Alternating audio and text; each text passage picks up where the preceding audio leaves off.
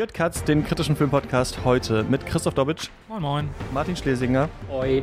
Und wir sprechen mal wieder über einen Klassiker, einen Film, bei dem ich mich immer gefragt habe, was hat es eigentlich damit auf sich? Und zwar City of God. Ich bin Christian Eichler. Hi.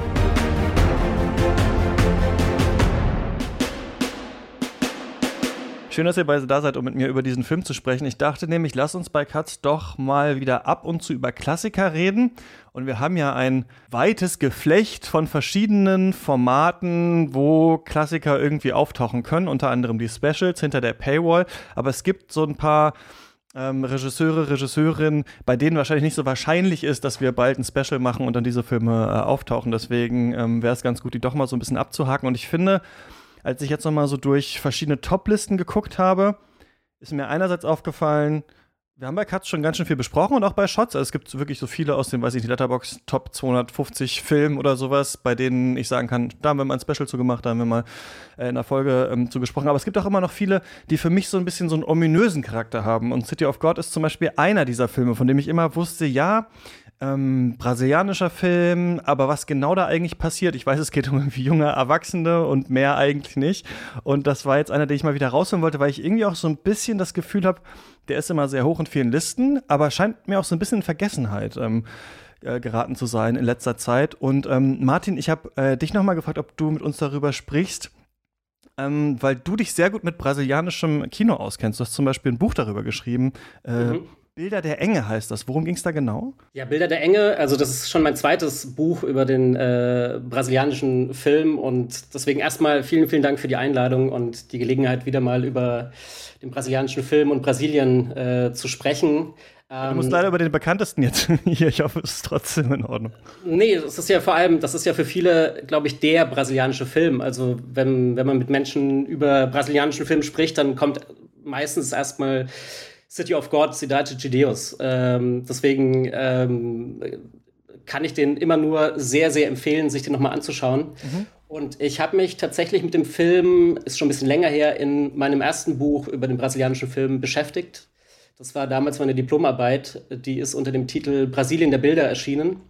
Und äh, mein aktuelles Buch, äh, Bilder der Enge, da geht es ganz kurz gesagt darum, ähm, dass ich festgestellt habe, dass es äh, in Brasilien sehr viele Filme gibt, die von Einschluss, Ausweglosigkeit, eben von Enge erzählen. Mhm. Und ich habe versucht, sowas, es ist nicht ganz das Genre des Kammerspielfilms, aber ich habe versucht, diese Filme mal systematischer zu betrachten, zu beschreiben, zusammenzufassen und habe versucht, so eine kleine Geschichte eben der Bilder der Enge im brasilianischen Film zu beschreiben. Stimmt, wir haben ja schon auch mal ähm, über einen brasilianischen Film gesprochen. Man kann sein, dass es noch bei Shots äh, damals war, und zwar über ähm, Bacurau von äh, Kleber Mendonça äh, Filha. Das genau. ist ja auch so ein bisschen so ein Film, wo es um so eine kleine Gemeinschaft geht, um so ein Innen und Außen. Ne? Also das, gut, kann man wahrscheinlich auf viele Filme drauflegen, aber auch da würde es ja sogar auch ein bisschen passen. Ja. Genau, diese Einschlusssituation, also es ist ja im Grunde auch ein Western. Ähm, mhm. Eine kleine Dorfgemeinschaft wird da eingeschlossen. Es kommen die äh, so eine Gruppe von äh, Kolonisatoren aus dem Ausland, Amerikaner, die die alle umbringen wollen.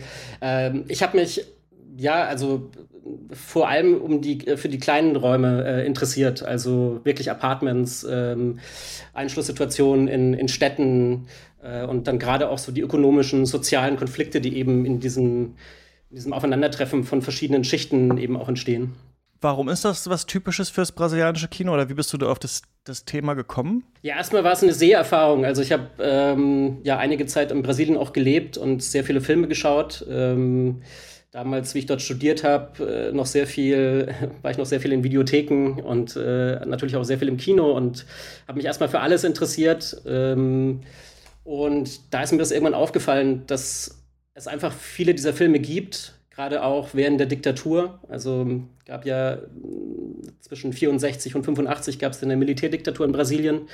Und äh, da ist es natürlich auf eine bestimmte Weise verständlich. Ähm, viele Filmemacher konnten nicht so offen und frei äh, und unzensiert erzählen und sind dann eher also in die Apartments gegangen und haben versucht, so im Kleinen Filme zu produzieren, wie man es jetzt auch von anderen Ländern kennt. Aber ich habe irgendwie dann festgestellt, dass es schon eine Spezifik ist des brasilianischen Films und ähm, bis zum Kino der Gegenwart, dass eben immer so diese kleinen Konflikten auf kleinen Räumen mhm. äh, sehr dominant sind. Und ich habe eben versucht, sowas wie eine Geschichte des, äh, des, der Bilder der Enge im brasilianischen Film zu beschreiben, von den 50er Jahren tatsächlich bis zum Kino der Gegenwart und dann eben speziell einige Filme äh, bestimmter Regisseure. Ja, spannend. Da müssen wir gleich, glaube ich, auch nochmal drüber reden, über die Zeit der Militärdiktatur und natürlich auch über dieses Thema im, im weiteren Sinne auf jeden Fall. Ähm, Christoph, schön, dass du auch ähm, mal wieder da bist, um mit mir hier über den Klassiker zu sprechen. Wie ist denn das bei dir mit City of God? Hast du irgendeine Beziehung zu dem Film? Ja, also natürlich eine sehr viel europäischere als Martin, aber dafür auch eine wirklich sehr innige. Als er damals rausgekommen ist, 2002, war das halt eine Zeit, wo ich mich enorm für Filme interessiert habe, wo quasi diese Leidenschaften, auch diese Idee, selbst Filme zu machen, ganz groß und ich mich in diesen Kreisen bewegt hat. Und der Film hat wirklich so die Welt äh, kurz in Aufruhr versetzt. Also da war äh, dieser Streifen aus dem Land, was äh, viele von uns nicht ganz auf der Filmkarte hatten und macht plötzlich die riesige Runde auf den Festivals und äh, ja, schlägt ein wie eine Bombe tatsächlich. In, in Hinblick auf das westliche Kino hat er eigentlich für mich ideal in die Zeit gepasst. Also die 90er haben halt mit Goodfellas angefangen, hatten quasi ihren äh, Klimax mit Pulp Fiction erreicht und endeten dann mit Snatch, was so halt die Genese der Gangsterfilme angeht.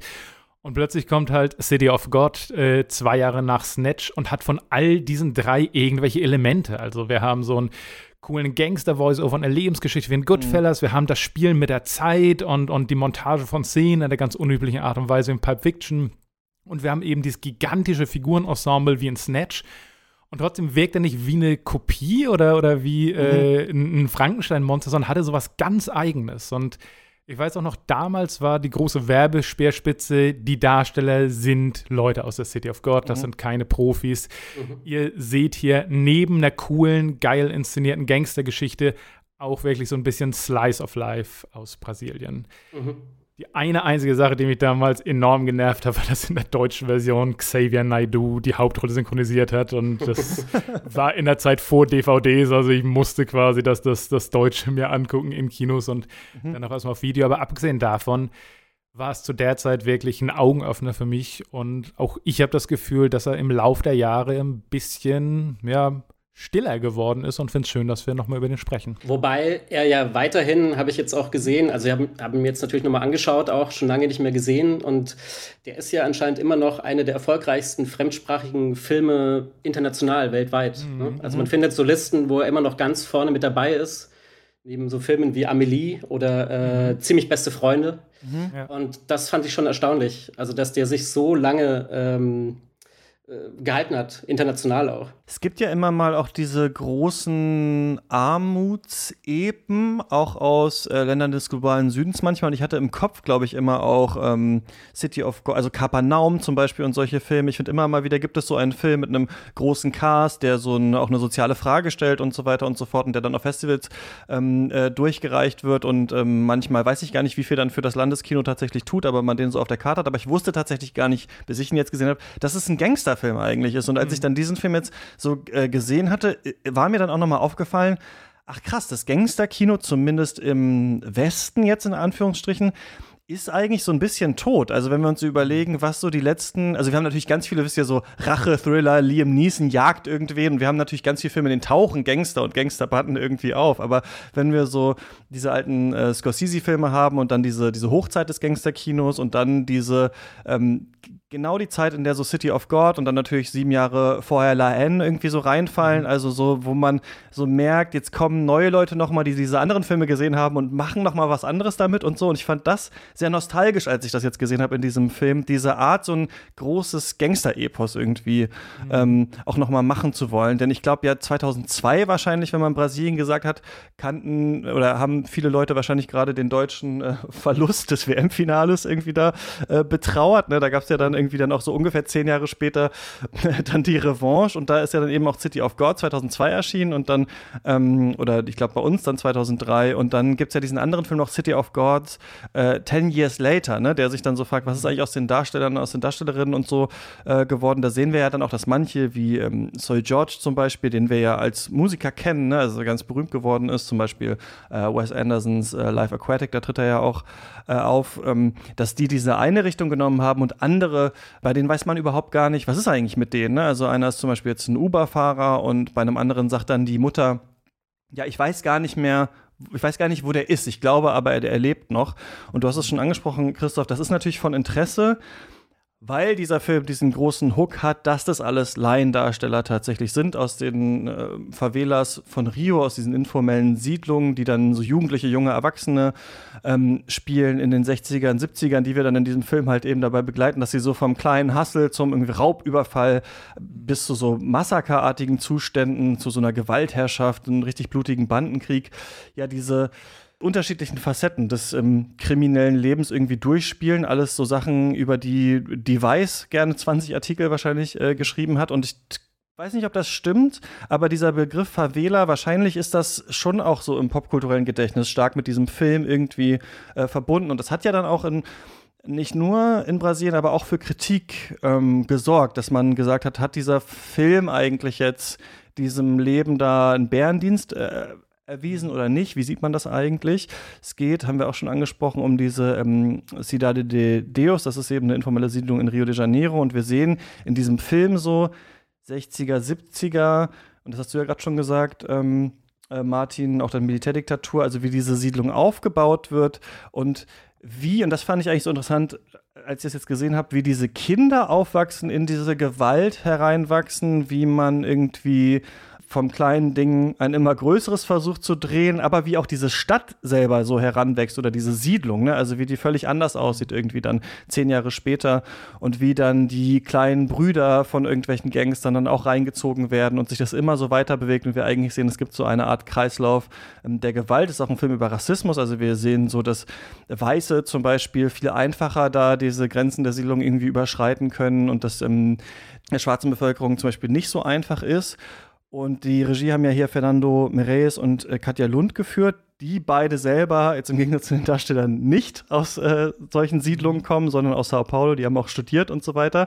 Aber die Darsteller äh, ja schon. Und zum Beispiel hat äh, Meirelles in einem Interview gesagt, es gab gar keine schwarzen Schauspieler damals zu finden überhaupt, als wir den Film gemacht haben. Also wir haben die quasi dann selber in so unterschiedlichen Projekten auch dazu ähm, äh, trainiert und hatten eben richtig, richtig viele Darsteller. Und deswegen haben wir hier in diesem Film natürlich auch so Massenszenen, die man heutzutage natürlich auch oft irgendwie so offen aus dem Kino vermisst. Und was wir, finde ich, auch haben, ist so, also es gibt ja da auch eine Szene aus dem, auf dem Fußballplatz, äh, auch in dem Film wird unglaublich viel getrickst, ja. Also der, die sind sich krass bewusst, finde ich, dass es Kameratricks gibt, dass es Inszenierungstricks gibt, verschiedene Arten zu schneiden. Also man merkt hier wirklich, finde ich, richtig doll diesen Willen, einmal eine Welt abzubilden, aber auch so einen epischen Film einfach zu machen. Ne? Und da mhm. ganz viele unterschiedliche, einmal Schauspiel-Dinge ähm, äh, irgendwie einzubauen, die bestimmte Orte abzubilden, mit Farben zu spielen, aber ganz viel eben auch mit Kameratricks, mit alle möglichen eigentlich. Und äh, genau, ich finde es immer noch, also man, man sieht, die wollten damals beeindrucken. Ich finde es heute auch immer noch beeindruckend. Damals war die Welt auch beeindruckt, also vier Oscar-Nominierungen gab es äh, zum Beispiel.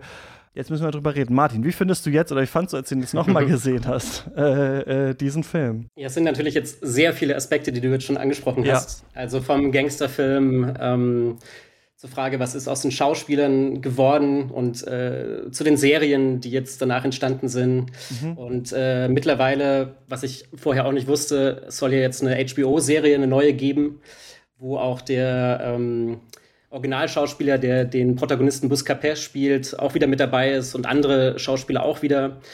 Ähm, also es hat sich zu sowas wie, ich weiß nicht, Boyhood so von Linklater mhm. so ein bisschen Stimmt, entwickelt. Ja. Ne? Also wirklich so ein, so ein Langzeitprojekt ist tatsächlich jetzt draus geworden. Ich wusste zum Beispiel auch nicht, äh, ich hatte die Serie damals geschaut, ist ja auch schon ein bisschen älter. Ähm, City of Man ist das die? Oder? Mhm. Genau, City of Man, aber da gab es tatsächlich noch mal eine fünfte und sechste Staffel, die so 2018 erschienen ist, die ich überhaupt nicht mitbekommen habe. Äh, wo auch wieder so die Schauspieler mit dabei waren. Also es ist tatsächlich so ein Langzeitprojekt geworden, ein sehr interessantes und bin sehr gespannt, wie jetzt die Serie das wieder aufgreift.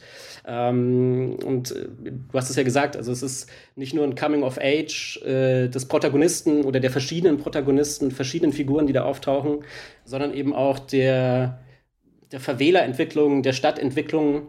Und ähm, es ist ein Gangsterfilm, aber gleichzeitig äh, ist es auch äh, hat es auch was Anthropologisches, weil mhm. der Film basiert ja auf einem Roman, ja. auf dem gleichnamigen Roman ähm, Siddhartha Chideus von Paulo Linz. Der ist äh, 1997 erschienen und der ist noch viel umfangreicher in seiner Erzählung, ist ein halb autobiografisches Werk. Und Fernando Meirelles und Katja Lund, die haben sich an diesem Roman eben orientiert, haben den verdichtet, kondensiert. Also das, was wir da sehen, äh, beruht auf äh, einer wahren Geschichte, auf wahren Geschichten, die man auch im Film ja liest. Ähm, und eben, es ist ein, es ist ein Langzeitprojekt, ne, über, also einerseits als Produktion, aber auch im Film selbst ist es äh, über verschiedene Jahrzehnte hinweg erzählt, ähm, wie sich diese Protagonisten entwickeln, wie sich diese Verwähler entwickelt. Am Anfang hat man diese, diese Regierungssiedlung. Also es war ja ein mhm. Projekt, um ähm, einerseits Favelas von der Stadt wegzubekommen, also von Rio de Janeiro, aber andererseits auch um der Landbevölkerung, die, die es in die Städte gezogen hat, um denen einen, äh, einen Ort zu, zu geben und äh, Behausungen zu geben.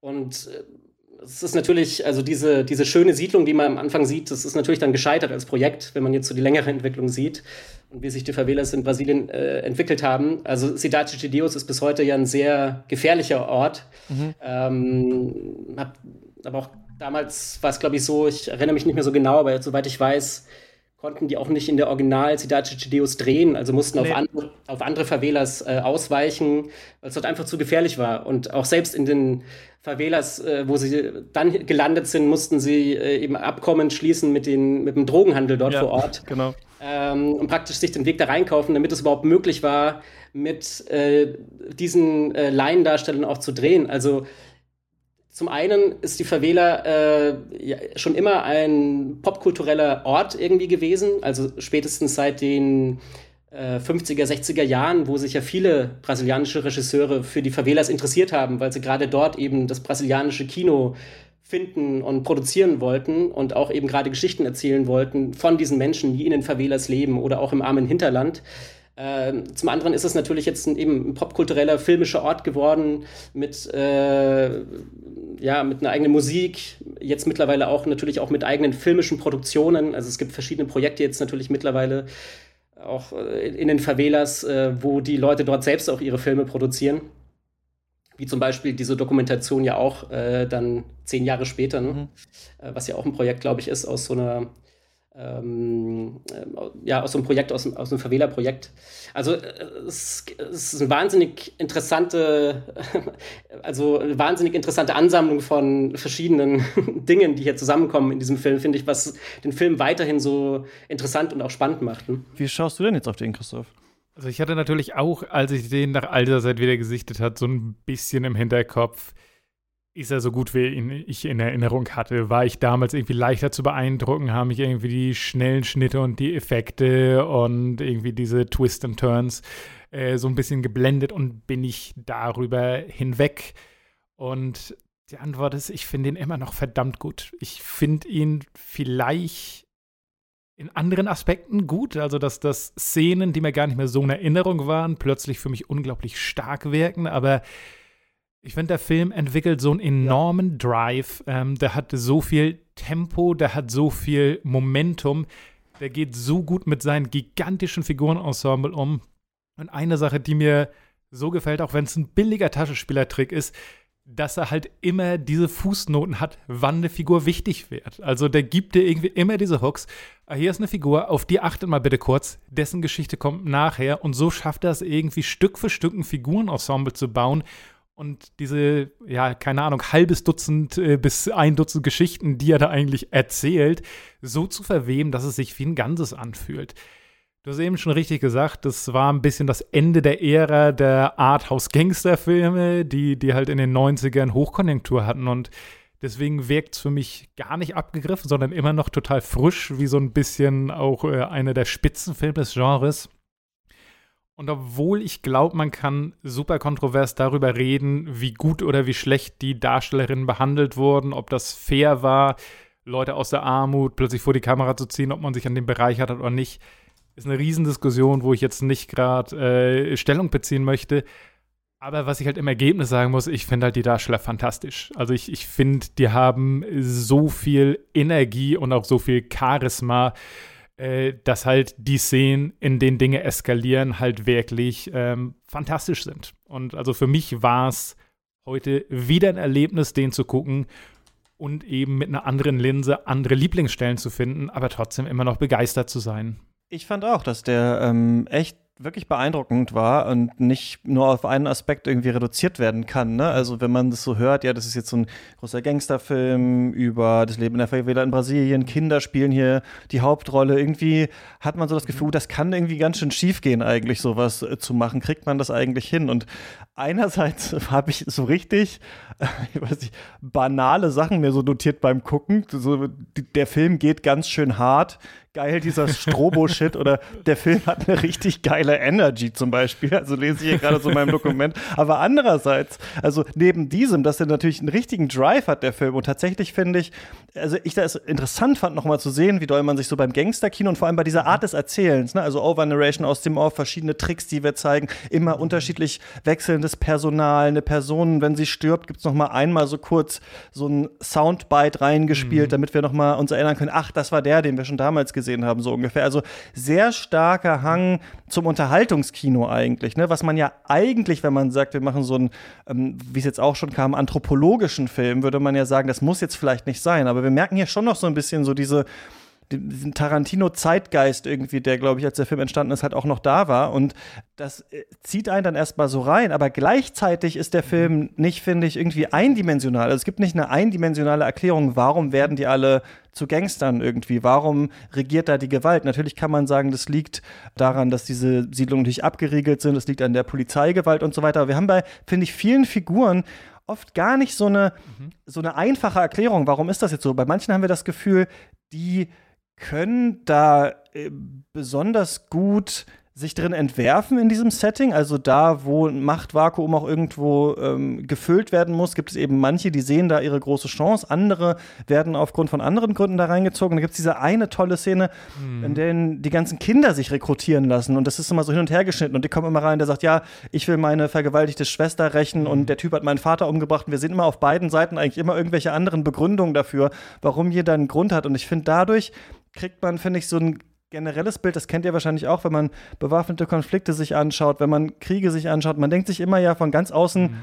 warum bekriegen sich die Menschen? Warum ist nicht Frieden auf der Welt? Ja, so denkt man sich irgendwie so oft. Und dann hört man sich die unterschiedlichen Erklärungen an und dann merkt man, okay, deswegen ist das so, deswegen, es gab, es gab mal diesen Vorfall, dann gab es diesen Vorfall. Und dieser Film macht das auch, dieses Entblättern. Und dann ist man irgendwann so tief drin, dass man sich dann wieder dass man dann wieder fast am Anfang ist und sich sagt, aber warum eigentlich? Und das ist eine schöne Reise, finde ich, die man mit diesem Film macht. Und sicherlich sind noch viele Sachen drin, die ich nicht erkannt habe. Aber ich fand den auch ähm, heute noch sehr, ähm, sehr beeindruckend in dieser Mischung aus dem anthropologischen, den, den Laiendarstellern und trotzdem dieser diesen harten Gangsterfilm und nicht nur Gangsterfilm, sondern Gangsterfilm-Epos, das man ja eigentlich machen will, dadurch, dass es durch die Zeit mhm. geht und damit ja auch ein Coming-of-Age-Film wird. Ne? Ich finde das schon echt ähm, beeindruckend. Mhm. Also ich kann vielleicht auch ein bisschen was zur Kritik äh, noch erzählen. Ähm, also gerade im eigenen Land wurde nämlich äh, der Film gar nicht so gut aufgenommen. Äh, also das heißt, bei, äh, von der theoretischen Seite, ne, so von der akademischen Seite, hat sich um diesen Film äh, auch eine große Debatte entwickelt, ähm, wo ich Gerne da muss ich jetzt ein bisschen weiter ausholen. Also habe ja gerade schon gesagt, äh, es gab schon in den 50er, 60er Jahren äh, den Versuch, Favelas im, filmisch zu zeigen, einzufangen und ein äh, brasilianisches, eigenes brasilianisches Kino zu schaffen, äh, das sich mehr am eigenen Volk, ähm, an der Bevölkerung orientiert und durch die Filme auch sowas wie ein Volk schafft. Und äh, ganz vor, äh, vorne dran war Glauber Rocha damals, äh, einer der bekanntesten brasilianischen Regisseure, der auch sehr viel geschrieben hat, sehr viel publiziert hat. Und der hat damals ein Manifest geschrieben, 1965, äh, die Ästhetik des Hungers, äh, Ästhetica der Fomi. Und in diesem Manifest hat er festgestellt, dass ähm, man den Europäern und im Ausland den Hunger in Brasilien durch die Filme näher bringen muss und das aber nicht gelingt, wenn man nicht die richtigen filmischen Mittel wählt, also die richtige Ästhetik. Und äh, er hat eben versucht, dann mit filmischen Mitteln, mit filmischen Waffen, ähm, ja, diesen Kampf gegen den Hunger äh, voranzutreiben. Das ist ihm nicht so ganz gelungen äh, weil die Filme doch sehr arthausig waren und sehr, teilweise sehr schwer verständlich. Aber äh, seitdem äh, gibt es eben diese in der brasilianischen äh, Filmwissenschaft, also wenn man dort studiert, dann kommt man um Glaube Hoscher und das Cinema Novo, äh, da kommt man nicht dran vorbei. Ne? Und das ist sehr, ähm, ja, sehr wichtige Koordinate einfach im brasilianischen Diskurs. Und äh, im Falle von Sedaci Chideus, als der Film rauskam, äh, gab es eine Filmwissenschaftlerin, die dann den Slogan geprägt hat, die Kosmetik des Hungers, also in Bezug auf, glaube Hoscher, äh, die Ästhetik des Hungers. Sie meinte eben dann äh, praktisch alles, was man vorher im brasilianischen Kino gefeiert hat. Ne? Also, dass es Filme sind, die sind sozial, die sind politisch, die mhm. versuchen, eine eigene ästhetische Sprache zu finden, eben für die Favelas, für das Hinterland. Das wird jetzt alles äh, kosmetisch äh, ähm, beschönigt äh, mit Steadycams, mit äh, schönen Kamerafahrten, äh, schön gemacht, mit einer Werbeästhetik, mit einer Musikvideo-Ästhetik. Und das wurde halt sofort als das falsche Kino praktisch dann tituliert. Und ähm, ja, ich, ich kann es einerseits verstehen, also äh, das, was du auch gesagt hast, ne, dass man da ähm, äh, Christian, dass man äh, die Armut irgendwie beschönigen will oder dann so einen Gangsterfilm aus, aus den Favelas macht. Andererseits äh, ist es wirklich eine Sprache, die hier äh, Fernando Meirelles und Katja Lund entwickelt haben, die für mich immer Sinn ergibt. Also die ist nicht irgendwie ähm, es ist eine, keine Trickserei. Ihr habt, glaube ich, jetzt gerade gesagt, dass es so ein bisschen so Tricks sind. Ich finde, es ist immer äh, konzeptuell sehr programmatisch, sehr mhm. schön begründet auch. Also gerade im Zusammenhang mit der, mit der Fotografie. Mhm äh, und das Nachdenken äh, über, über das Filmische. Also von Anfang an, wenn es beginnt mit diesem Messerwetzen und mit diesem mhm. äh, Hühnchen, das da wegrennt. Also es wird immer hart geschnitten und dann kommt dieses Messer. Und das verweist natürlich auf das Schneiden des Films selbst oder dann auch die äh, Splitscreens. Das ist ja einfach eine, äh, also es geht immer einher mit äh, der Fotografie, mit einer Reflexion eben über die Medien, die man da verwendet. Deswegen würde ich einfach nicht sagen, es ist kosmetisch, es ist platt, es ist eine Werbesprache, sondern es ist tatsächlich konzeptuell der Versuch, eine eigene Ästhetik zu finden für die Favela und für diesen Favela als filmischer Ort. Da würde ich tatsächlich auch noch mal ganz kurz ähm, mich anschließen. Also, als ich meinte, das ist irgendwie äh, getrickst oder es ist aufwendig, ähm, meinte ich, dass das quasi meine Angst war, dass ich den quasi neu mhm. sehe und äh, alles nur sozusagen Augenwischerei war. Aber ich gebe dir vollkommen recht. Das war das, was ich vorhin meinte mit, ich habe ihn mit anderen Augen gesehen all das, was er macht, also das, das Visuelle, das Schnitttechnische und sogar das Narrative, also dieser äh, Kniff einfach Dinge außerhalb ihres Kontexts zu erzählen, vorzugreifen, zurückzugreifen, die Zeitsprünge, haben für mich dieses Mal halt wirklich unglaublich viel Sinn gemacht, halt in einer Art und Weise, die ich damals nicht gesehen. Also damals habe ich die Effekte gesehen und heute genau wie du sagst, die Anfangssequenz wunderbar. Also wir haben das Messer, das mit dem Filmschnitt einhergeht, wir haben die Musik, wir haben irgendwie schon so ein bisschen die Mischung zwischen Party und Mord im weitesten Sinne. Und eine also es gibt so mehrere Szenen, die ich, die ich grandios war. Eine Sache, wo ich wirklich dachte, wow, hier passiert was, was, was total geniales, ist äh, diese Episode mit dem Apartment wo wir vom Strand kommen mit Buscapé, der hat gerade seinen Romantic Moment. Der Film wird mal ganz kurz so ein bisschen eher so eine äh, Coming-of-Age-Beziehungskiste. Er will eigentlich nur Gras holen und er landet quasi in diesem Apartment in dem Moment, wo äh, der erwachsene Locke in meiner deutschen Version da reinkommt, um das zu übernehmen. Und plötzlich geht was los, was uns dreimal zurück in dieses Apartment bringt. Also wir sehen erstmal quasi die Background-Story vom Apartment, wie das immer die Hände gewechselt hat. Dann sehen wir aber noch mal irgendwie, wie Locke da hinkommt. Und dann sehen wir aber auch noch was über den anderen Drogendealer. Also dieser Moment, wo er da in die Tür reinkommt und sagt, so, ey, wer sagt, dass es dein Laden ist und das jetzt mein Laden, wird dreimal im Film gezeigt. Und das ist nicht nur ein Trick, das ist nicht nur ein Kniff, sondern da sagt auch wirklich was. Und das ist, Christian, das, was du vorhin meintest, Es gibt keine einfache Erklärung, sondern hier werden uns drei Ansätze gezeigt, warum aus verschiedenen Gründen hier eine Sache eskaliert. Und das ist nicht, weil einer gerade sauer ist, sondern das ist, weil dieser Ort eine Geschichte hat, das ist, weil die Figuren, die da sind, eine Geschichte haben, das ist, weil an zwei verschiedenen Orten der Stadt plötzlich Kettenreaktionen losgehen, die plötzlich zusammenkommen. Und sowas finde ich unglaublich, wenn das der Film macht. Also wenn er mir quasi einen interessanten, narrativ schlüssigen, total unterhaltsamen Schnitt mit viel Zeitsprüngen und, und, und mit viel visueller Trickserei gibt, das sich aber total mit den Themen des Films deckt. Und in solchen Momenten habe ich immer das Gefühl, so wow, cool, dass das hier so zusammenkommt. Ja, ich finde auch, also gerade diese, diese Stelle finde ich äh, sehr markant, mhm. äh, gerade auch im Kontrast äh, zur Verwähler der 60er Jahre, ne? also wo man mhm. eben ja. diese, Kam diese Kamerafahrten hat, noch die Verfolgungsjagden so auf offener ja. Fläche, ne? Mhm. auf mhm. diesem Fußballfeld und das ist dann einfach nicht mehr möglich auch. Also du kannst dann nicht mehr mit der Kamera ja. durch diese Gassen dann so schnell durch. Du musst die Vogelperspektive einnehmen und dann eben, man hat dann so einen Simultanraum, wo dann plötzlich mehrere Zeitebenen auch mhm. sich überlagern. Also äh, gleichzeitig hat man auch dann so die Splitscreens, die versuchen, so ja, das genau. Gleichzeitige darzustellen. Und das finde ich wirklich sehr gelungen im Versuch, eben für diese Architektonik und für diesen Wandel auch eine eigene Filmsprache zu finden mhm. und dann eben bewusstes einzusetzen und nicht nur als einen kosmetischen Trick. Ja, diese Ebenen gleichen sich oder ähm, ähm, bilden sich gegenseitig gut ab. Das finde ich auch. Also, dass wir am Anfang noch diese Weite haben dieser Siedlung, also diese mhm. Szene, als dann der eine ähm, fliehen will. Man denkt, er schafft es fast, da mit seiner Freundin irgendwie davon zu kommen. Nur noch mhm. das Auto muss irgendwie angeschoben werden, dann kommt er nicht mehr rein. Sie schießt raus und dann sehen wir den da wieder so in dieser ähm, in, dieser Parallelfahrt eigentlich, ne? Das, äh, mhm. er irgendwie dann da versucht wegzurennen und wir dann diese Musik hören und er schafft es irgendwie nicht raus. Und es ist ganz anders, als es dann später ist, zum Beispiel, wenn es die Abschlussparty für den anderen gibt und der Film, der vorher mhm. ja in so einem Gelbstich eigentlich meistens gehalten ist, auf einmal unglaublich bunt wird. Wir haben diese Partyszene, wir äh, alles überschlägt sich, wir haben das Gefühl, von jeder Ecke kann irgendwer kommen, alles ist total undurchsichtig und dann, ähm, als dann da eben da auch dann ein Mord äh, geschieht, haben wir dann dieses Stroboskoplicht, was irgendwie so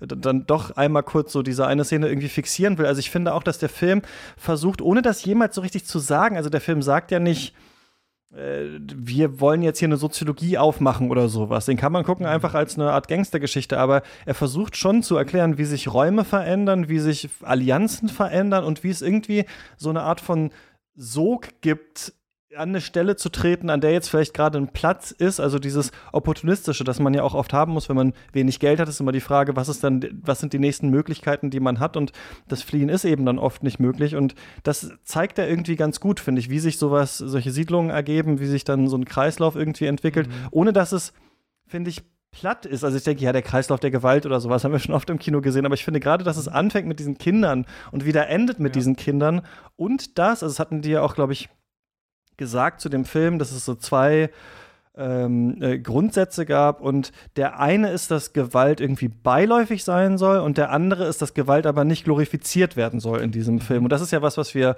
in Videospielen, im Action, also Cool Guys Don't Look at Explosions haben wir ja, ne, dass wir so, also eine Beiläufigkeit von Gewalt ist ja auch oft eine zur Schau stellen, eine, ein Coolmachen von Gewalt irgendwie. Und das finde ich hier in diesem Film ganz krass, gerade weil es Kinder sind, dass da einfach jemand abgeknallt wird, überfahren wird, dass das immer, also es, man hat hier das Gefühl, mhm. jederzeit könnte es immer für alle aus sein. Ne? Es gibt ja dieses Zitat ja. auch, also mhm. du kannst, ähm, ähm, egal, also wenn du wegrennst, quasi kriegt dich die, verfolgt ja. dich die Bestie und wenn du da bleibst, frisst sie dich auch auf. Und ich finde, dass irgendwie diese Aussichtslosigkeit nicht einfach nur so gezeigt, dass wir Elend sehen, also Kinder in Armut, sondern die Auswegslosigkeit wird hier gezeigt darin, dass wir dauernd Leute sehen, die versuchen, irgendwas zu machen oder aber nicht mhm. schaffen, da rauszukommen. Und das fand ich schon echt beeindruckend. Und da trifft er wieder meiner Meinung nach eine total clevere Entscheidung, nämlich indem er mit dieser, also nach der kleinen Einführungssequenz, mit dieser Geschichte der Gang äh, im Deutschen Wild Angels, bei euch sind sie das das Tender Trio, mhm. oder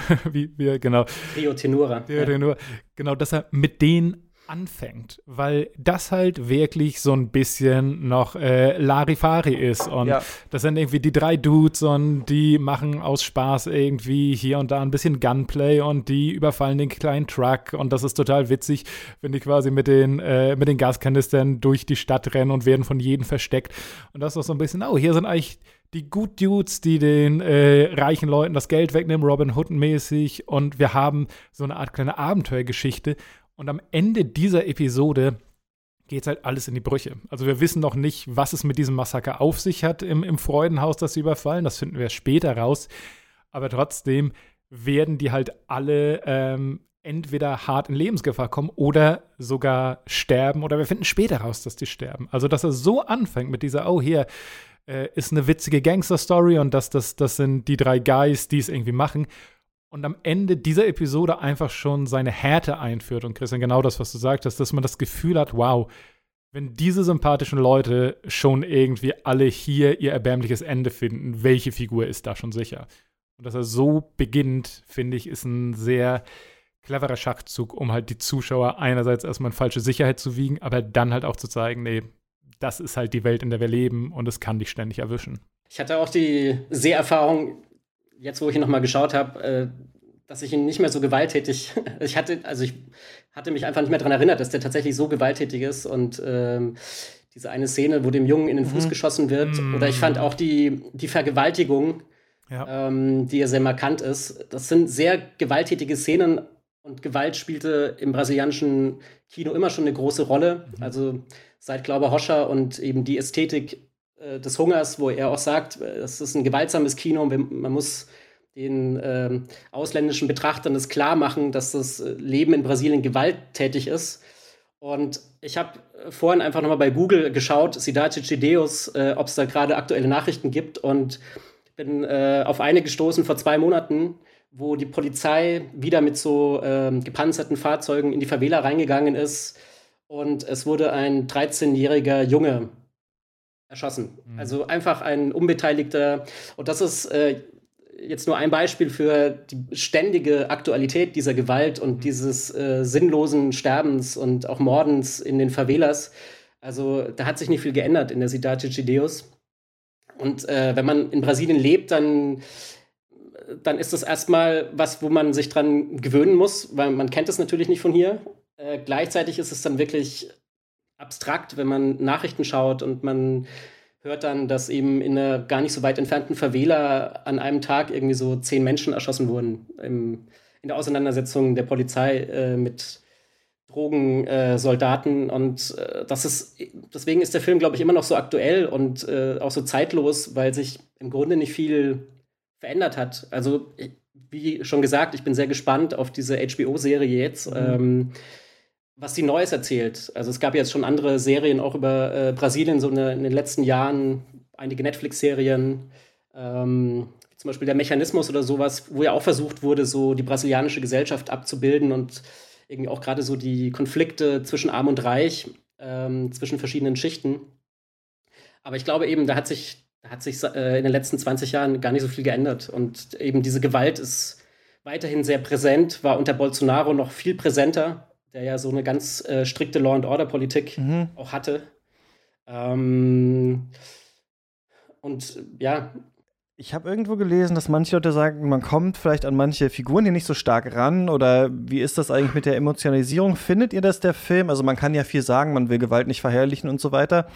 Dass der das trotzdem irgendwie tut, also dass er trotzdem irgendwie durch diese, sagen wir mal, Genre-Film-Elemente hier das so ein bisschen nur als Setting benutzt, weil ich hatte nicht so ganz das Gefühl, weil ich immer so finde, ich weiß nicht, wie das, wie das euch hier ging, dass das wenig glorifiziert wird, dieses Leben, und man trotzdem gleichzeitig versteht, warum die das Leben führen. Ich finde, dass der Film mhm. eigentlich einen ganz guten Spagat hinbekommt, dass man versteht, was für diese Kinder cool daran ist, Gangster zu sein, aber es ist eigentlich die ganze Zeit klar natürlich im Gegensatz vielleicht auch zu so einem Film wie äh, Goodfellas zum Beispiel, wo man ja, also wo man das Gefühl hat, Scorsese will einen ja wirklich aufhypen für dieses Gangsterleben und man mhm. geht ja auch irgendwie gerne mit, auch wenn man dann natürlich schon weiß, dass es Quatsch ist, aber ich finde, es gibt andere Gangsterfilme, die versuchen einem das eigentlich noch stärker zu verkaufen so und ich finde, das ist hier schon distanziert auch obwohl es eigentlich nah dran ist und wir die ganze Zeit diesen, diesen, diese Figuren verstehen können.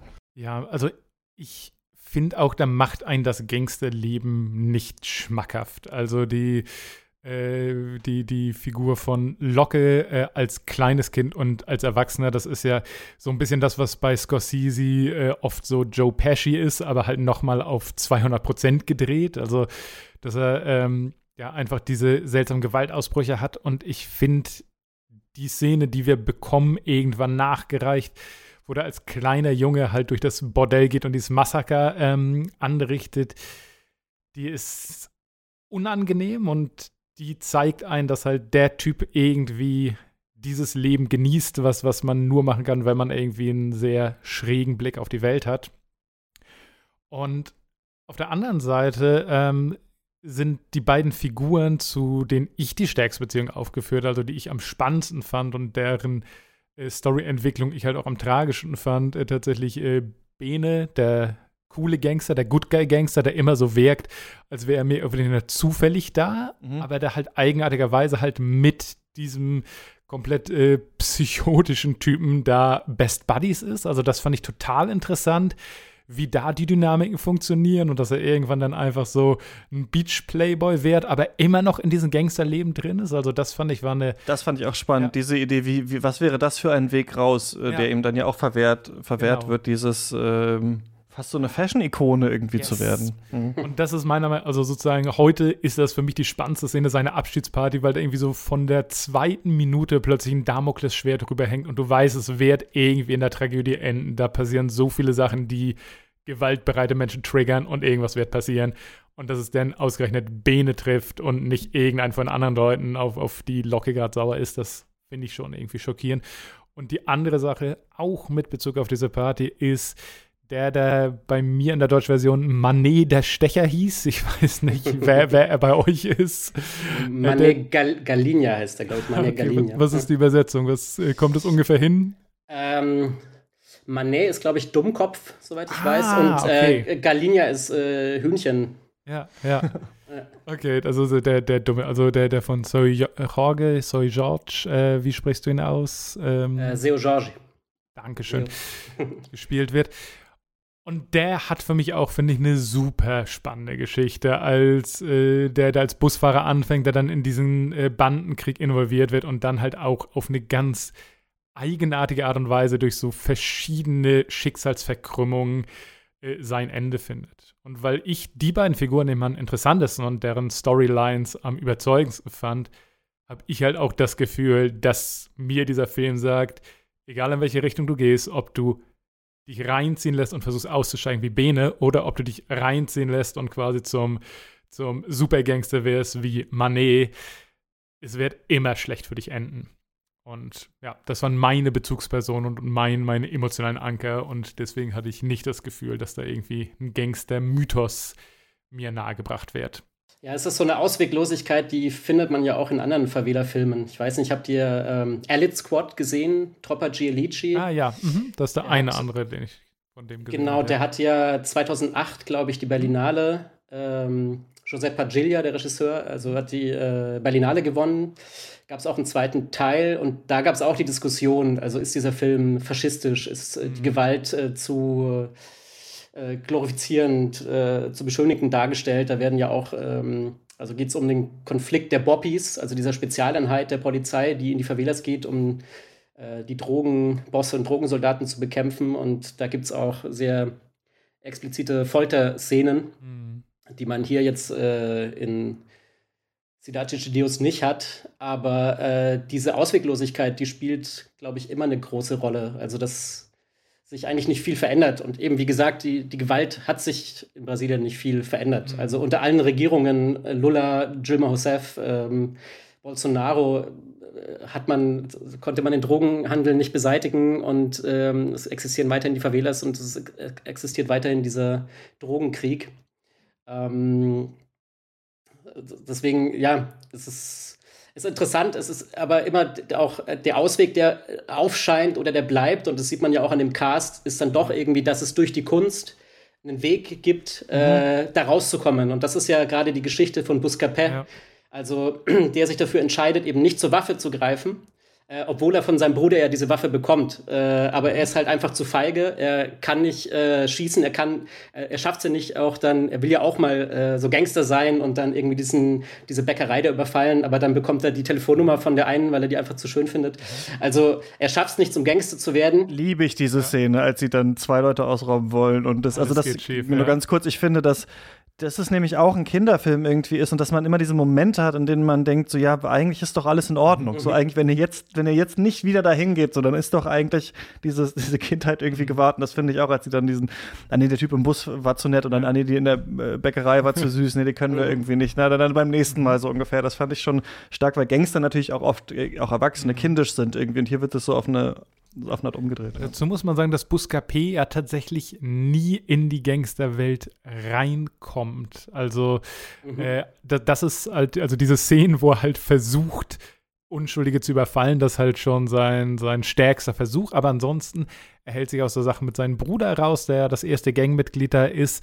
Er lässt sich nie von irgendjemandem äh, rekrutieren. Natürlich, er macht die Fotos von den Leuten, aber der lebt so am Rande dieser Gangster Society und schafft es da tatsächlich, sich nie reinziehen zu lassen, im Gegensatz von fast all seinen Freunden und Bekannten. Mhm, aber er kann, er kommt auch nicht dran vorbei. Also mhm, genau, es gibt, äh, genau, er, äh, er, kann dem Ganzen nicht aus dem Weg gehen und seine Waffe ist dann eben äh, der Fotoapparat. Mhm. Also das wird ja auch in einigen Szenen schön gegenübergestellt, gerade am Ende dann, ne, wenn er dieses Foto macht von auf der Straße von äh, diesen Jungs und er fotografiert und dann fällt dieser Schuss. Mhm. Ähm, und eben, das ist dieses Versprechen, dass man dann durch, die, durch das Filmen, durch das Dokumentieren äh, dann doch oder durch die Kunst halt doch einen Ausweg findet. Und das ist ja auch dann irgendwie das Versprechen für diese Laiendarsteller gewesen, ne, die mhm. sich dann erhofft haben, durch, durch diesen Film irgendwie aus äh, ein besseres Leben zu haben, aus diesen Verhältnissen rauszukommen, was nicht ganz äh, gelungen ist. Aber dieses Versprechen, und das wurde auch natürlich viel kritisiert, also das Versprechen durch die Kulturindustrie und durch die Kunst irgendwie ein besseres Leben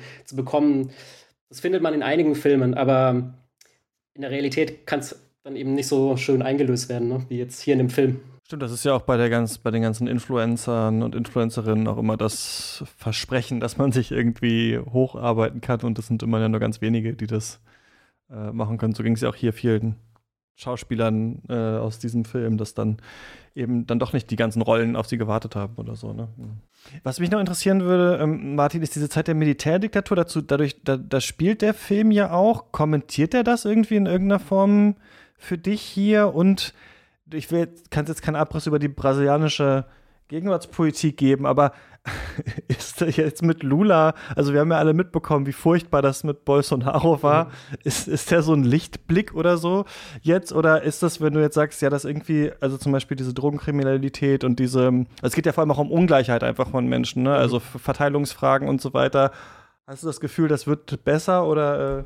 Ja, also im Film selbst äh, wird es sehr rausgehalten. Ne? Also der spielt ja in den 60er Jahren, dann 70er Jahren, äh, davon bekommt man ja sehr wenig mit. Also habe das jetzt leider nicht mehr recherchiert, aber man sieht ja nur kurz so die ähm, Militärpolizei da, glaube ich, mit den Helmen, ne? die dann der Polizei da auch helfen. Also es gibt ja in Brasilien verschiedene Polizeiarten, ne? auch nur von der Militär Militärdiktatur übernommen, die Policia Militar und äh, deswegen macht es das Ganze dort komplizierter. Es gibt nicht einfach nur die Polizei, die man ruft, sondern dann noch so diese komische Militärpolizei und dann eben diese Spezialeinheiten, die in die Favelas gehen. Das sieht man jetzt in dem Film nicht so, ne? Also die, das wird so am Rande thematisiert, natürlich auch die Polizeigewalt, dass sie da auch äh, mitverdienen, ähm, mit am Waffenhandel dran beteiligt sind mhm, und ja. äh, da auch äh, natürlich Interesse haben, dass es weitergeht, bis zum Ende ja auch, ne? Also der Seppe Keno, der kommt ja dann weg. Also dem äh, hat ja nochmal dieses Aufeinandertreffen mit der Polizei am Ende, bis er dann äh, erschossen wird von, äh, den, von, den, von den Kindern da. Mhm. Ähm, es gibt, glaube ich, andere Filme, die das dann mehr thematisiert haben, eben wie Elite Squad, also Troppaci Elici mit seinen zwei Teilen, wo es ja dann sehr äh, konkret um die Verwicklung der Polizei in, in den Drogenhandel auch geht. Also gerade auch die Verknüpfungen, was man hier ja so sieht durch den Playboy, der immer zur Favela fährt, um äh, sich Kokain zu kaufen und der dann sich anfreundet mit Benet und ihm dann äh, Klamotten besorgt. Mhm. Also es gibt natürlich ja eine Verbindung, auch wenn die Favela hier so als so ein Soziotop äh, gesondert dargestellt wird. Man sieht ja nie den, den Christo oder man sieht ja nie äh, Copacabana oder so den Zuckerhut. Ne? Also man sieht das als eigenes Soziotop, aber trotzdem gibt es natürlich Übergänge zwischen Stadt und Peripherie und andere Filme haben das dann, glaube ich, mehr thematisiert und ja, also es, es, hat sich, glaube ich, nicht so viel dran geändert. Also es gibt weiterhin Drogenhandel und wie gesagt weiterhin diese Gewalt. Und ähm, die letzten Verwählerfilme, aber glaube ich, die das wirklich so abgebildet haben, waren Elite Squad, diese zwei Teile, glaube ich. Es gibt tatsächlich am Ende so eine Szene, ähm, oder beziehungsweise das Ende, das ist halt so, so ein Moment, den ich auch ganz interessant fände in Bezug auf das, was du gerade gesagt hast. Nämlich als äh, Buscapé eben sich entscheidet, welches Foto er veröffentlicht. Ob er das eben mit mhm. der korrupten ja. Polizei oder das mit äh, dem äh, toten Locke an die Zeitung gibt.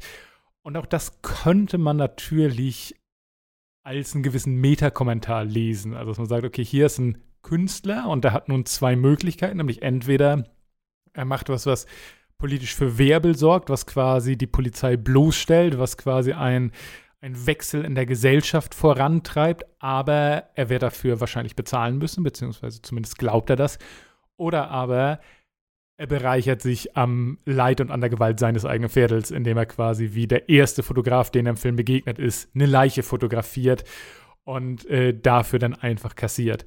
Und das ist natürlich, wenn, wenn du sagst, das ist ein Thema im brasilianischen Film, die Kunst als Ausweg und die Rolle der Kunst und der Künstler, ähm, ist das natürlich ein sehr äh, spannender und ein bisschen brisanter Kommentar. Also, dass dieser mhm. Künstler entweder kon konsequent sein könnte und halt was verändert oder dass er mhm. quasi was macht, was, was Kunst ist und was ihn bereichert und wo er in Ruhe gelassen wird das zeigt eigentlich noch mal quasi so ein bisschen, ja, die Polizei ist der eigentliche Mob, mhm. den es mhm. auch noch gibt. Mhm. Ne? Also ja. die Polizei und die staatlichen Strukturen, so, das ist eigentlich die noch größere Mafia. Also deswegen verschätzt man sich lieber erstmal mit der Mafia, so, als sich mit der noch größeren ja. Mafia der Polizei selber zu verschätzen und die noch an die Presse zu liefern, weil dann, ähm, die können einen halt auch außerhalb äh, der Favela mhm. noch finden, quasi so ungefähr. Ne? Also das finde ich ist auch noch mal hier so ein bisschen drin als Kommentar, auch wenn ja diese also deswegen, das ist ja nicht ein Film über Polizeigewalt hauptsächlich, aber es ist eine, ein Thema, das der auf jeden Fall auch mit diskutiert. Und das finde ich auch stark. Das kann man vielleicht auch noch dazu sagen. Also gerade während der Militärdiktatur war es natürlich äh, nicht einfach, Filme zu drehen, Filme zu machen und wurde ja auch sehr viel zensiert. Also äh, Filmemacher wie Glaube Hoscher mussten ins Exil gehen und ähm, äh, Sidace Gedeus ist dann eben so ein Meilenstein, weil äh, die die Filmproduktion in Brasilien ja so in den 90er Jahren ziemlich einbrach und das war so der erste Film eigentlich wieder, der äh, so gezeigt hat, Brasilien kann wieder Filme produzieren und äh, schafft es wieder international auch irgendwie sichtbar äh, zu werden. Ähm, und aber diese, diese diese Unterdrückung teilweise von Filmemachern oder so äh, eine bestimmte Zensur, die gab es auch unter Bolsonaro wieder. Und das war gerade so das Traurige zu sehen während, des, mhm. während der Amtszeit von Bolsonaro, dass eben sehr viel Filmförderung ähm, ein, einfach Ach, komplett eingestellt ja. wurde und äh, das Land da so einen Rückschritt erlebt hat. Also in der Zeit wurden halt sehr wenig Filme produziert. Also natürlich gibt es mittlerweile andere, andere Wege international, das zu produzieren also ein Filmemacher wie Kleber Mendonça Filho, der produziert natürlich jetzt auch übers Ausland, aber es war eben äh, traurig zu sehen, ähm, dass es doch dann irgendwie so eine bestimmte Zensur gibt, allein dadurch, dass man den mhm. Leuten die, die Mittel eben entzieht. Ne? Und es ist doch dieses Filmarchiv auch abgebrannt, oder? Das erinnere ich mich jetzt gerade. Genau, so, in São Paulo, äh, die Cinematheca. Also da gab es einen mhm. Brand und da ist traurigerweise ja ein, auch ein Teil äh, des Nachlasses von Glauber Hoscher auch mit äh, verbrannt.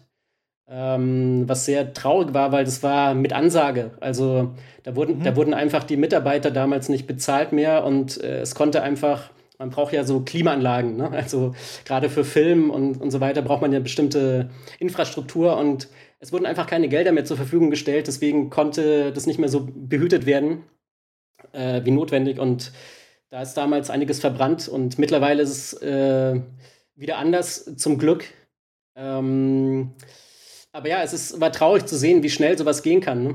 Ähm, wie schnell einfach so, also nicht nur jetzt im filmischen Bereich, auch in, in anderen Künsten äh, oder auch in, in der Wissenschaft, auch äh, allein durch, dass es keine Stipendien mehr gab oder sowas, ne?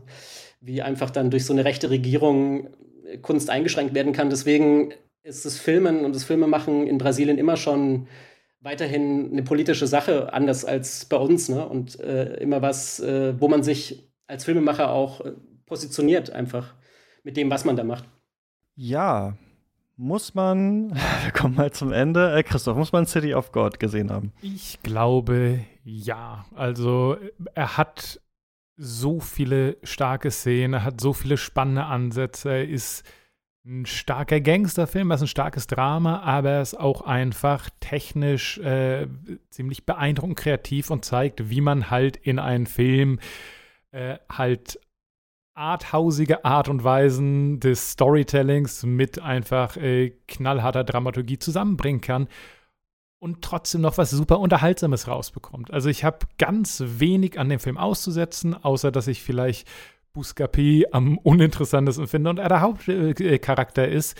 Aber abgesehen davon, das sind zwei gute Stunden, die echt keinen Staub angesetzt haben und, wie Martin vorhin schon sagte, auch ein tolles Sprungbrett, um weiter ins brasilianische Kino zu gucken, weil er eben so zugänglich und auch so bekannt ist.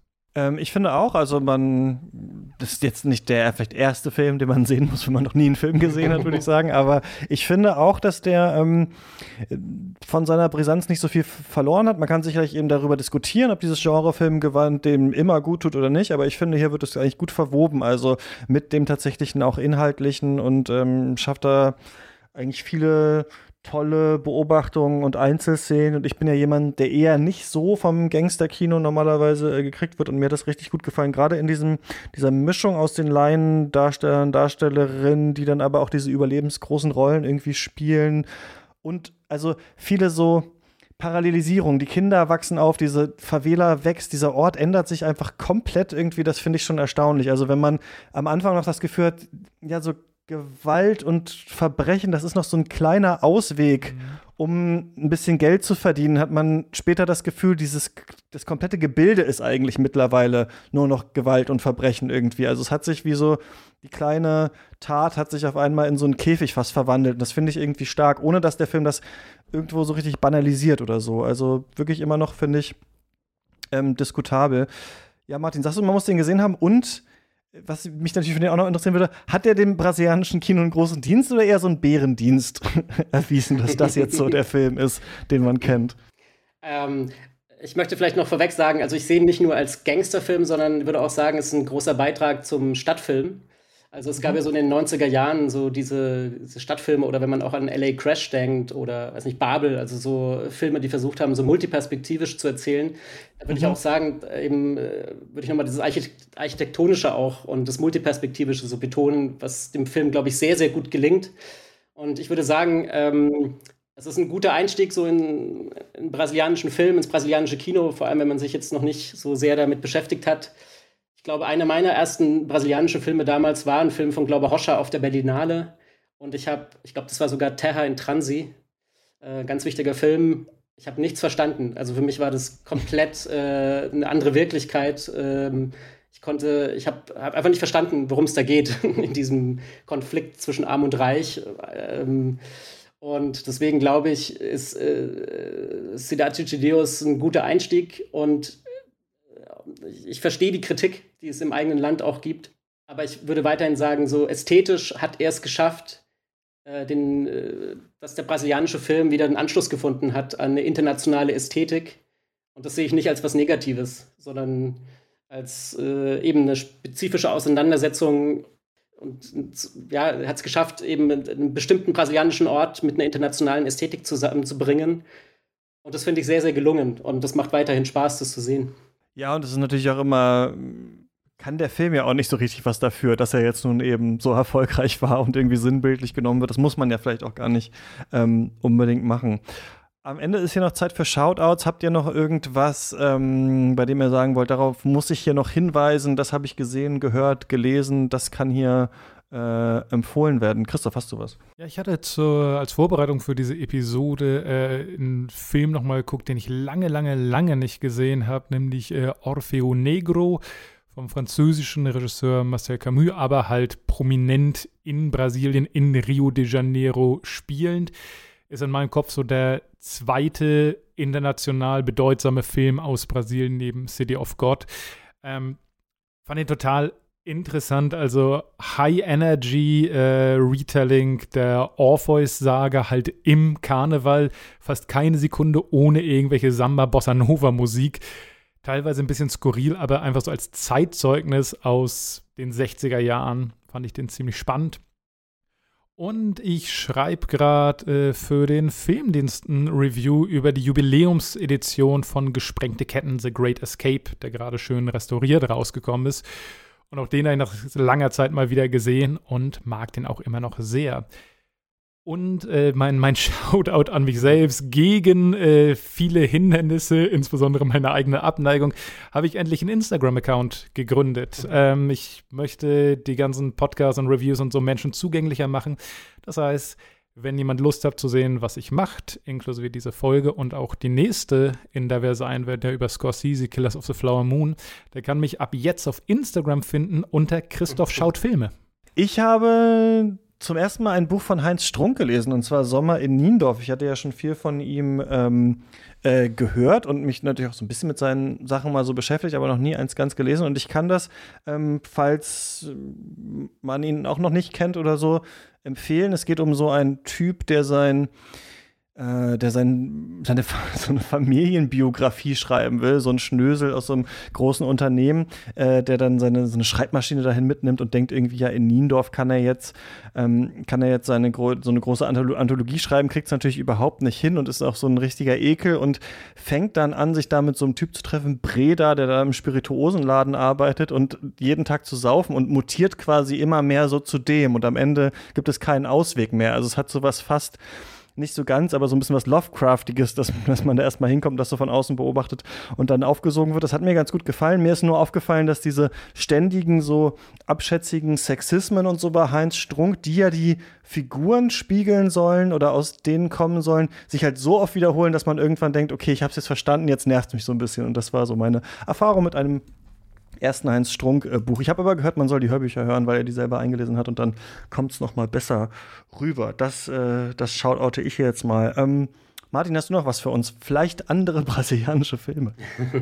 ja, wenn wir schon über Brasilien und brasilianische Filme sprechen, äh, dann möchte ich natürlich auch äh, weitere empfehlen. Ähm, als weiteren Einstieg, ähm, ich habe auf dem Filmfest München zuletzt äh, Hetratus Phantasma Pictures of Ghosts äh, meines brasilianischen Lieblingsregisseurs Kleber Mendonça Filho gesehen. Wir haben ja damals mhm. auch über Bacurau von ihm gesprochen und das ist ein äh, Film, der äh, einfach wahnsinnig schön ist, sehr gut auch in meine eigene Theorie, in meine akademischen Betrachtungen reinpasst, was die Bilder der Enge äh, angeht. Also Kleber Mendonça Filho, es ist ein Dokumentarfilm, aber auch irgendwie so ein fiktionaler Dokumentarfilm. Kleber Mendonça Filho denkt über sein eigenes Filmemachen nach, ähm, über seine eigenen Filme und zugleich porträtiert er die Kinokultur in seiner Stadt Recife. Mhm. Ähm, und das ist einfach ein sehr schöner, liebevoller Film äh, übers Filmemachen, übers Filmeschauen, ähm, den ich nur sehr empfehlen kann. Ich hoffe, dass er irgendwann in die Kinos kommt. Ähm, das ist bei brasilianischen Filmen natürlich immer die Frage, ob sie es herschaffen. Aber äh, ansonsten alles andere von Kleber Mendonça Filho, also Bacurau, Aquarius, Neighboring Sounds. Ähm, wenn jemand weiter Interesse hat an brasilianischem Kino, äh, schreibt mir gerne irgendwie. Ihr findet mich irgendwo in sozialen Medien. Äh, ich schicke immer gerne Listen von Filmen, die als Einstieg äh, gut sind und äh, die leichter verdaulicher sind. Aber ich äh, empfehle natürlich auch aus allen Jahrzehnten irgendwas, je nachdem, wo die Interessen liegen. Dann packe ich ja neben Christophs Instagram-Kanal äh, dein, dein Twitter hier auch nochmal in die Show Notes und dann, ähm, genau, könnt ihr Martin löchern mit Fragen zum brasilianischen Kino. Vielen Dank, ihr beide, dass ihr ähm, mit mir nochmal diesen, diesen Film hier besprochen habt. Gerne, gerne. Gerne. Danke dir. Und äh, Christoph, wir hören uns nächste Woche wieder, denn wir sprechen mit Memo Jeftic über Killers of the Flower Moon. Wir haben ja äh, mhm. Scorsese schon ein paar Mal erwähnt und der macht ja auch immer noch Filme, wenn er nicht äh, alle zwei Monate sagt, dass Marvel-Filme Schrott sind und das durch das Internet gereicht wird. Ähm, und genau, das schauen wir uns nächste Woche an ähm, hier bei Katz. Bis dahin, äh, macht's gut, viel Spaß im Kino und beim Stream. Ciao. Tschüss. Ciao.